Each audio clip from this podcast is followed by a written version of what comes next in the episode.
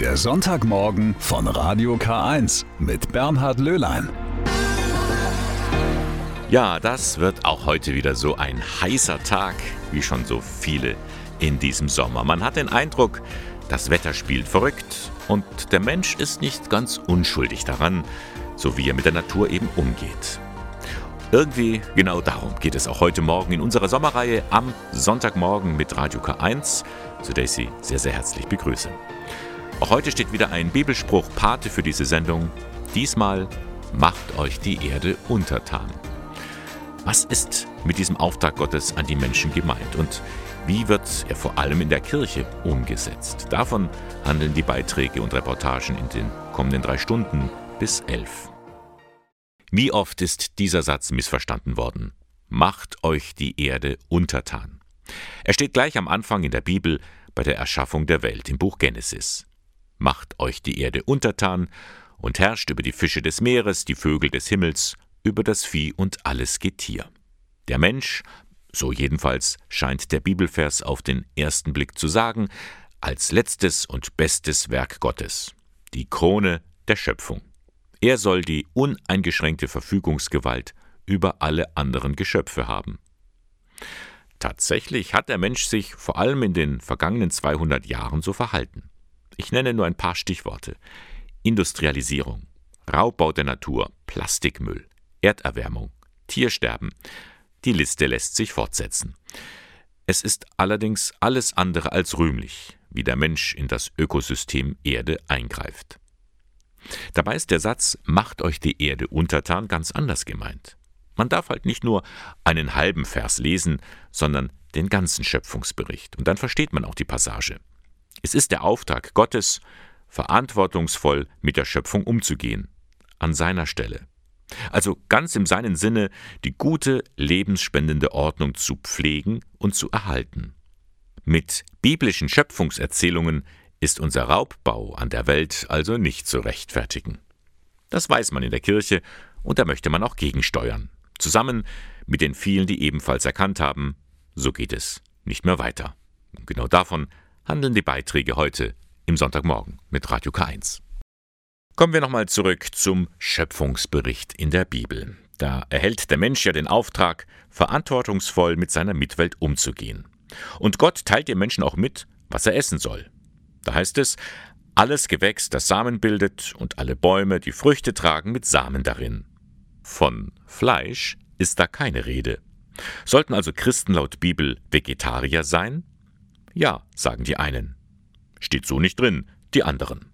Johanna Risse hat mit Vertretern beider Parteien gesprochen. Wir leben hier mit sechs Hühnern zusammen. Die Hühner haben wir vergangenes Jahr von einer Organisation vermittelt bekommen, die die ungefähr einjährigen Tiere aus einer ja, sogenannten Bodenhaltung geholt hat, wo sie unter wirklich unvorstellbaren Bedingungen ja, verbraucht werden. Tierschutz in Deutschland, ein heiß diskutiertes Thema. Simone Horstmann ist katholische Theologin und beschäftigt sich nicht nur privat mit Tieren, sondern auch im Rahmen ihrer theologischen Forschung. Damit hat die Theologie in gewisser Weise durchaus Erfahrung, weil sie ja mit der vielleicht faszinierendsten Interspezies-Beziehung überhaupt befasst ist, nämlich der zwischen Gott und den Geschöpfen. Simone Horstmann ist Veganerin. Als Christin sieht sie eine ethische Pflicht, sich ohne Tierleid zu ernähren, denn das sei schon in der Bibel nachzulesen. Es gibt viele biblische Passagen, die mir wichtig sind, besonders aber würde ich sagen Genesis 1, also die erste Schöpfungserzählung, die ein veganes, vegetarisches Paradies beschreibt und die sich damit also bewusst von den Logiken des Fressen und Gefressenwerdens abhebt,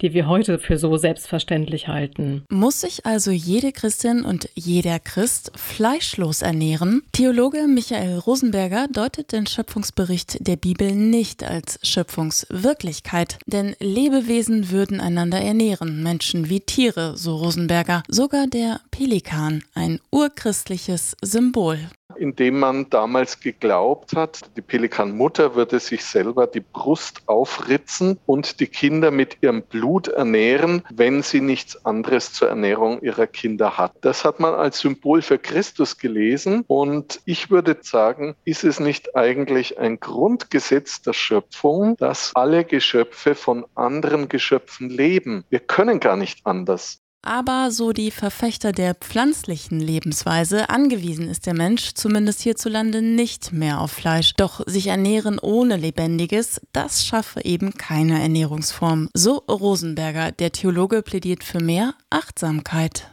wenn wir denn Tiere essen oder auch tierische Produkte verzehren, dass wir dann wirklich dem Tier, das uns etwas von sich selber schenkt, eine hohe Wertschätzung und Dankbarkeit entgegenbringen. Diese Achtlosigkeit, mit der heute vielfach Fleisch verzehrt wird, wo man gar nicht drüber nachdenkt, wie das Tier gelebt hat, das ist aus christlicher Sicht definitiv unverantwortlich.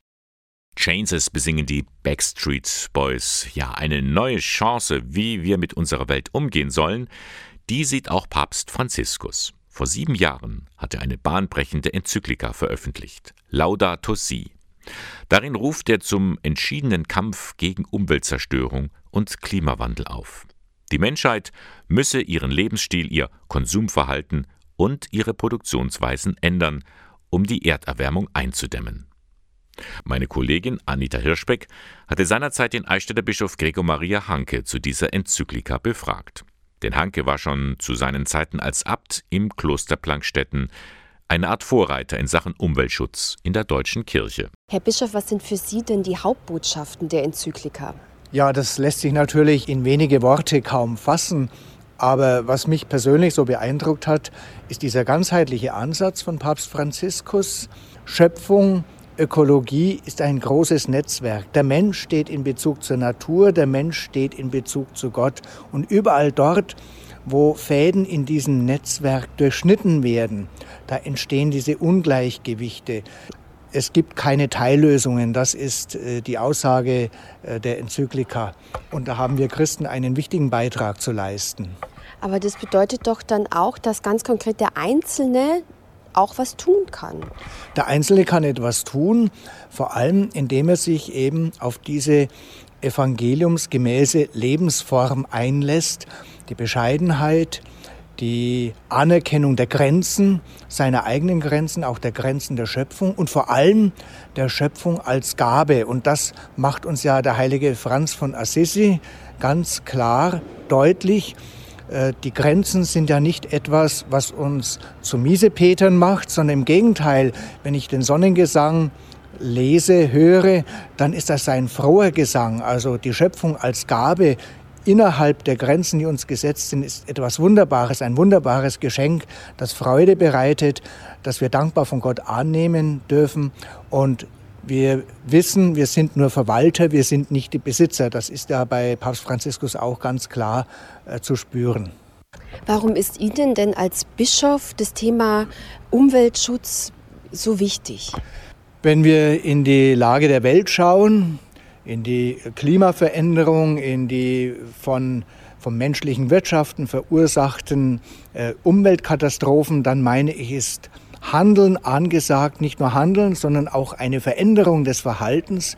Es ist dringend notwendig, dass wir die Umweltkrise als eine globale Herausforderung erkennen und gemeinsam über die Konfessionen und Religionen hinaus Antworten versuchen.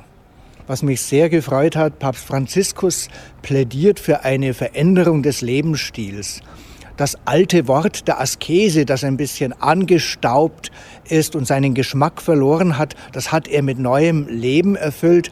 Wir brauchen einen christlichen, einen evangeliumsgemäßen Lebensstil, der die Not in der Welt berücksichtigt, der auf Bescheidenheit basiert, der Bereitschaft zum Teilen zeigt. Wir wollen ja eine Verminderung des CO2-Ausstoßes in all unseren kirchlichen Einrichtungen erreichen, aber nicht im Sinne eines technokratischen Projektes. Dahinter muss stehen die Bereitschaft, evangeliumsgemäß zu leben, einen christlichen Lebensstil der Bescheidenheit zu pflegen. Der Titel der Enzyklika Laudato Si bezieht sich auf den heiligen Franz von Assisi. Warum dieser Verweis? Was will der Papst damit sagen? Ich finde es wunderbar. Er gibt seinem Anliegen ein Gesicht, ein anziehendes Gesicht. Mit Franz von Assisi kann man auch jenseits äh, der katholischen Kirche etwas anfangen. Und dieses Gesicht sagt, worum es geht. Es geht um die Geschwisterlichkeit mit der ganzen Schöpfung. Und ich glaube, es war wirklich sehr, sehr treffend, die Person des heiligen Franz von Assisi, dessen Sonnengesang ja jeder kennt, äh, als Leitbild und als Leitgesicht für dieses Anliegen zu nehmen. Sie ist nach wie vor einer der größten Herausforderungen in unserer Welt, die Klimakrise. Die Politik ringt ständig um neue Ziele, wie man das Ganze in den Griff kriegen kann. Anderen reißt angesichts der zähen Verhandlungen der Geduldsfaden. Das geht viel zu langsam. Und auch Papst Franziskus redet den Politikern immer wieder ins Gewissen. Er fordert mehr Engagement für die Schöpfung. Ja, aber wie hält es eigentlich die Kirche selbst mit dem Klimaschutz? Gabriele Höfling berichtet. Die Wissenschaft warnt uns schon lange vor den Folgen menschengemachter klimatischer Veränderung. Deswegen bin ich so dankbar, dass gerade die junge Generation da vorangeht und uns auch einen Spiegel vorhält. Beim katholischen Umweltbischof Rolf Lohmann ist die Botschaft von Fridays for Future und Co. angekommen. Soll die Erde noch gerettet werden, braucht der Klimaschutz höchste Priorität. Auch in der Kirche sind es oft vor allem die Jüngeren, die sich einsetzen so wie Edith Wittenbrink von den Christians for Future. Sie findet, dass die Kirchen beim Klimaschutz Nachholbedarf haben. Die Richtung stimmt vielleicht, aber es ist doch noch sehr, sehr äh, viel zu tun. Und es äh, ist einfach das, das Problem bei dem Thema, dass die Zeit davon läuft, dass die nächsten sieben bis zehn Jahre entscheidend sind. Deshalb kann die Kirche auch nicht ähm, weiter zögern und warten, sondern wäre es eben sehr, sehr wichtig, da doch deutlich äh, lauter und entschiedener sich diesem Thema anzunehmen. Ob Orden, Hilfswerke oder Bistümer, alle sind in der Pflicht, findet Wittenbrink. Aber nicht alle strengen sich gleichermaßen an. Konkrete Forderungen wären eben zum einen beim eigenen Handeln, was eben die, ähm, das eigene Anstreben von Klimaneutralität angeht, äh, zuzulegen, sich den Bistümern anzuschließen, die eben schon 2030 klimaneutral sein wollen. Und auch auf einer ganz anderen Ebene sind die Kirchen gefragt, mit einem Alleinstellungsmerkmal auch zum Beispiel ja Seelsorgeangebote mehr geschaffen werden und darauf ausgerichtet werden, dass es viele Menschen gibt, gerade junge Menschen, für die das eine existenzielle Bedrohung darstellt, für die das ein großes Problem ist. Und da hat Kirche aus meiner Sicht auch wirklich eine, eine Möglichkeit, die eben andere Akteure in dem, in dem Bereich nicht unbedingt haben. Und der Vatikan? Der könnte auf der praktischen Ebene beim CO2-Sparen zwar noch fleißiger sein, findet Wittenbrink, aber auf dieser politischen Ebene, da ist der Vatikan auf jeden Fall auch ein Vorbild, äh, denke ich, für die, für die deutsche Kirche, weil Papst Franziskus da wirklich sehr deutlich auch ja der politischen Weltführung immer wieder das Thema ähm, ins Stammbuch schreibt. Und da sieht Umweltbischof Lohmann die Kirchen stärker in der Pflicht. Mit Appellen an Politik und Gesellschaft aber vor allem ganz praktisch in den Pfarreien vor Ort. Und dann kommt es auf Maßnahmen der Politik an, aber auch auf die individuelle Unterstützung und Verantwortung von uns allen. Und wir als Kirche tragen da eine große Herausforderung. Herausforderung. Wir haben selber viele Flächen, Waldflächen, Ackerflächen. Wir müssen schauen, dass wir da auch positiv vorangehen. Ein Jahr ist sie jetzt her, die Flutkatastrophe im Ahrtal. Sie hat uns einmal mehr ganz deutlich vor Augen gehalten, die Klimakrise, sie ist längst da. Es ist höchste Zeit, wir müssen handeln. Solche Worte hören wir tagtäglich aus dem Mund von Politikern. Endlich Sonnenenergie vorantreiben, Windkraftanlagen errichten, weiter nach alternativen Energiequellen suchen. Das ist gut und richtig. Wenn man aber die weltweite Klimakrise in den Griff bekommen möchte, braucht es noch etwas anderes. Klimagerechtigkeit. Was das ist, erklärt Lisa Amon. Sie ist Referentin für Nachhaltigkeit im Bistum Eichstätt. Das ist eine Frage der Gerechtigkeit, dass wir Länder, die für diese Klimakrise ja hauptsächlich die Verursacher sind, dass wir sozusagen uns auch an diesen ähm, Schäden, an diesen Folgen, die diese Klimakrise für die Ärmsten, für die, für die Menschen in den Ländern des Südens hat, dass wir das wahrnehmen und dass wir uns auch äh, eben daran beteiligen, das abzumildern. In Ostafrika zum Beispiel, da erleben wir derzeit eine Dürre, wie wir sie seit Jahrzehnten nicht hatten. Und diese Dürre ist eine Folge der Klimakrise. Auf die Verantwortung der westlichen Länder macht nun das ökumenische Netzwerk Klimagerechtigkeit aufmerksam. Es hat eine Petition gestartet mit dem Titel Klimazusagen einhalten für einen gerechten Umgang mit der weltweiten Klimakrise. Drei Forderungen werden da gestellt. Einmal geht es um eine deutlichere Anstrengung aller Vertragspartner des Pariser Klimaabkommens. Äh, dann ist die zweite Forderung beschrieben, Umsetzung des 100 Milliarden Versprechens für die internationale Klimafinanzierung. Und drittens eine angemessene Unterstützung bei der Bewältigung von Schäden und Verlusten. Die Unterschriften sollen dann übergeben werden an die deutsche Delegation, die bei der Klimakonferenz im Herbst in Ägypten dabei sein wird.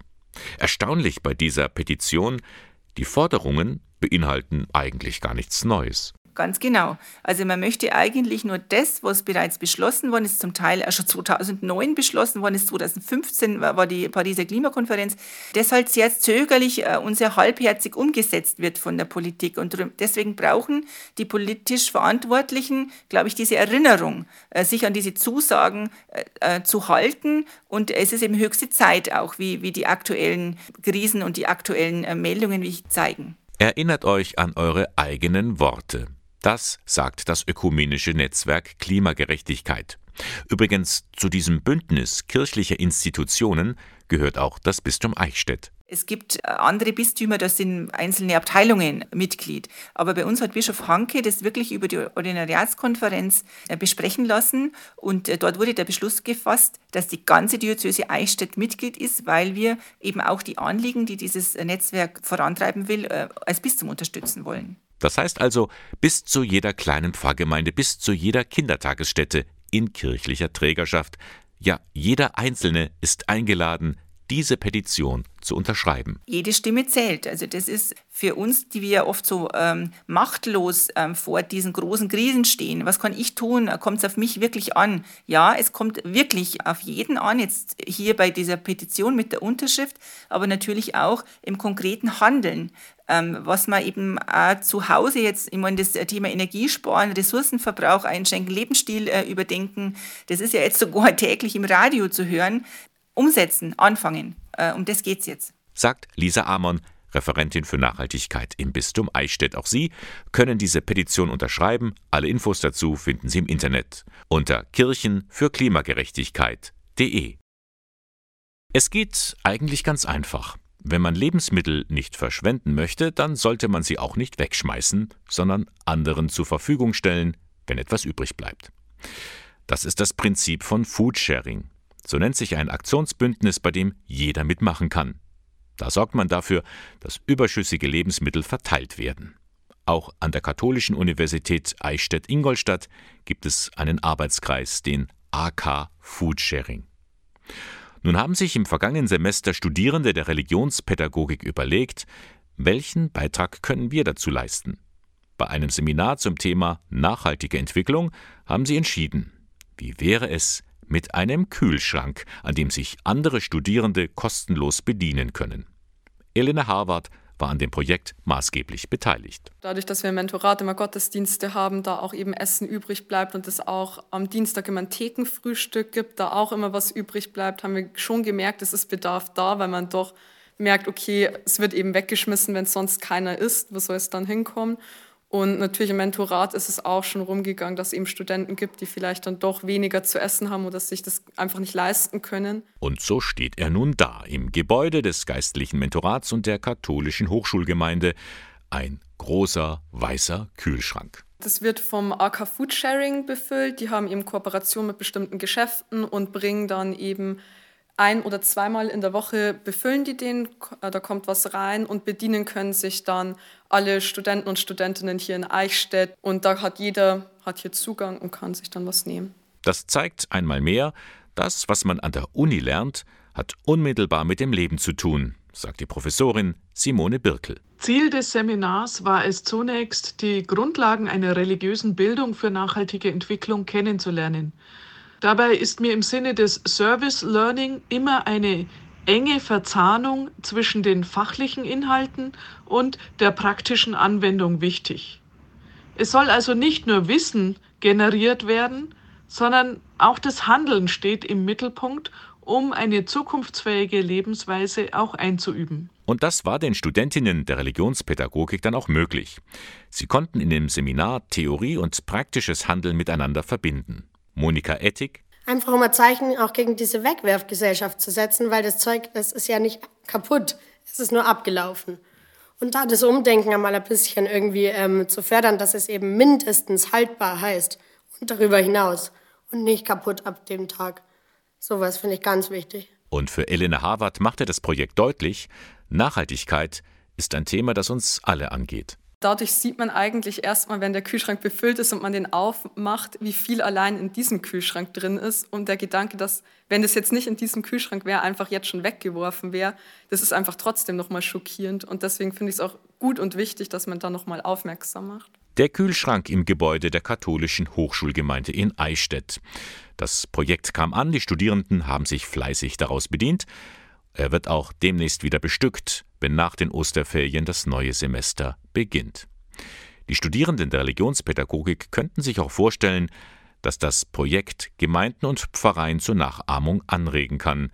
Monika Ettig verbindet nämlich damit eine urchristliche Botschaft. Weil das ist gerade ein Thema, das beschäftigt alle. Man sieht es an Fridays for Future und ähm, es ist jetzt mittlerweile, glaube ich, jedem klar, dass die Klimakrise ähm, schon unaufhaltsam ist so eben aus dieser christlichen Perspektive nochmal ähm, eben versuchen, die Welt zu einem lebenswerten Ort zu machen und eben die Schöpfung Gottes zu würdigen und eben zu fördern. Das ist mir wichtig geworden. Diese Frau hat es wirklich drauf. Lucia Jochner Freitag aus Inzel im oberbayerischen Landkreis Traunstein. Sie lebt mit ihrer Familie klimaneutral. In der Garage steht ein Elektroauto, sie isst kein Fleisch, hat kein Smartphone und keinen Gefrierschrank. Wo der eigene CO2-Verbrauch nicht mehr weiter gesenkt werden kann, zahlt die Familie Kompensationen zum Ausgleich. Für entschiedenen Umweltschutz will Jochner Freitag auch andere begeistern, auch auf beruflicher Ebene. Dazu hat die gläubige Christin ein ganz neues Berufsbild geschaffen, das der Schöpfungspädagogin. Gabriele Höfling hat mit ihr gesprochen. Wenn ich in einer Familie mit vier Personen drei Autos habe, natürlich ist es sinnvoll, wenn ich dann einmal das Auto stehen lasse und mit dem Fahrrad zum Einkaufen fahre. Aber es wäre natürlich viel zielführender, wenn ich schaue, dass ich ein Auto wegkriege von den dreien. Wenn es um Tipps für einen klimaverträglichen Lebensstil geht, ist Lucia Jochner Freitag Expertin. Die 53-Jährige lebt klimaneutral. In der Garage ihrer Familie steht nur ein Auto, und zwar ein E-Auto. Die Schöpfungspädagogin macht keine Flugreisen, ist Vegetarierin, sie verzichtet auf ein Smartphone und auf Stromfresser im Haushalt wie einen Wäschetrockner. Für die CO2-Emissionen, die sich trotz aller Sparmaßnahmen nicht vermeiden lassen, zahlt sie einen Ausgleich. Doch bei allem Idealismus Lucia ist auch klar, dass nicht jeder das erreichen kann, schließlich gibt es die unterschiedlichsten Lebensumstände. Wichtig ist ihr aber dennoch ein Umdenken. Ich denke, wenn wir die letzten 200 Jahre von uns Menschen und die Entwicklungen anschauen, dann haben wir Menschen versucht, immer die Natur zu beherrschen. Und spätestens jetzt sollte uns klar werden, dass das eine vollkommene Selbstüberschätzung von uns Menschen ist, eine absolute Hybris, dass die Natur nicht beherrschbar ist. Mit ihrem persönlichen Lebensstil hat Lucia Jochner Freitag im vergangenen Jahr noch rund 3,8 Tonnen CO2 verbraucht, weniger als die Hälfte im Vergleich zum Durchschnittsbürger. Die Idee zum klimaneutralen Leben entstand übrigens in ihrer Kirchengemeinde. Und es hat sich dann aus dem Arbeitskreis Schöpfungsfreundlich Leben ein, ein Kernteam gebildet mit sechs Männern und Frauen, engagierten Christinnen und Christen, die gesagt haben, gut, wir machen das, und wir möchten uns als Ziel nehmen, 100 Mitstreiterinnen zu finden. Diese Zahl ist längst geknackt. Nun peilt die Initiative 1000 Mitstreiter an. So viel Einsatz stimmt hoffnungsvoll. Und überhaupt ist Lucia überzeugt, die Krise des Planeten Erde bietet auch eine Chance. Zumindest, wenn alle an einem Strang ziehen. Und diese Herausforderungen, die wir im Moment haben, insbesondere mit Klimawandel und Biodiversitätsverlust, könnte wirklich was Einendes für die Menschheit sein und was Einendes für die Religionen. Immer wieder sonntags. Ja, wären Cindy und Bert noch vereint, das Schlagerduo könnte seinen Klassiker glatt umtexten. Immer wieder freitags. Und das seit drei Jahren demonstrieren Jugendliche gegen den Klimawandel. Weil aber Nachrichten, etwa zu Corona oder zum Krieg, die Aktion Fridays for Future immer noch verdrängen, hat der Komponist Pater Norbert Becker sich ans Klavier gesetzt und fleißig Noten arrangiert. Becker gehört dem Orden der Herz-Jesu-Missionare an und lebt und arbeitet in der Oase Steinerskirchen, das gehört zu Hohenwart. Nun hat er einen Song geschrieben, mit dem er Fridays for Future unterstützen will. Johanna Risse berichtet. Wenn du lieber schläfst, kann es sein, dass du weinend aufwachst. Es steht so viel auf dem Spiel. Ganz schonungslos will der Song Fridays for Future sein. Auch der Refrain warnt eindringlich.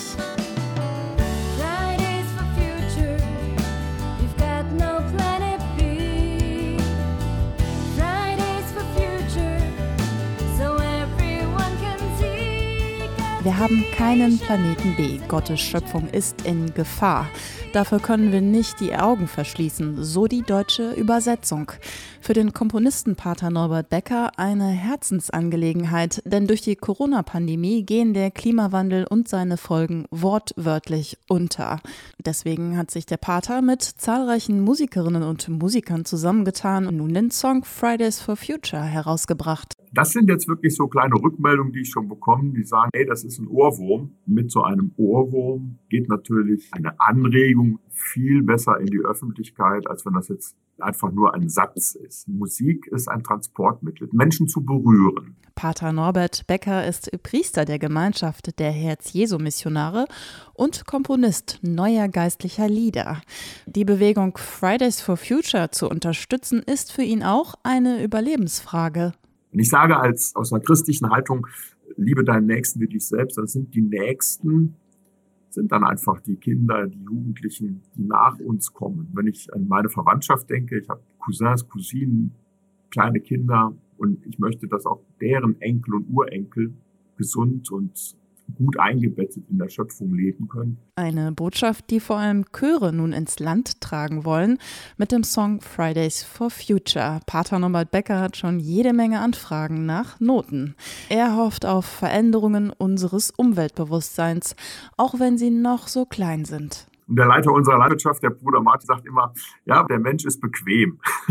ich glaube, das ist so das grundsätzliche Problem, dass der Mensch bequem ist. Dass es wirklich Überwindung kostet, eine Haltung zu ändern und nicht nur die Haltung, sondern dass das dann irgendwo praktisch wird. Das, was die jungen Leute uns zeigen, was sie uns vormachen, das möchte ich auch dann mit unterstützen, wo ich dann sage, ja, tut doch jetzt was. Wir müssen handeln. Act now. There's so much at stake.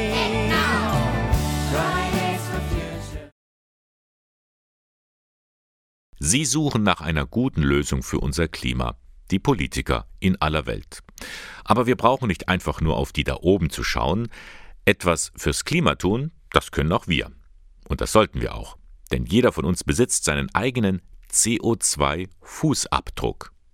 Was man darunter verstehen kann, erklärt Franz Galler vom Büro für nachhaltige Regionalentwicklung. Es wird eben ermittelt, was ich persönlich, was aber auch ein Unternehmen, Kommune oder eine Region oder ein Land, die ganze Welt, ja, was wir zur Verfügung haben, um keine Ehrwerterwerbung zu verursachen. Und diese Summe ist eben der CO2-Fußabdruck. Man macht ein Bild, quasi als Person, was darf ich rechnerisch verbrauchen, was verbrauche ich wirklich?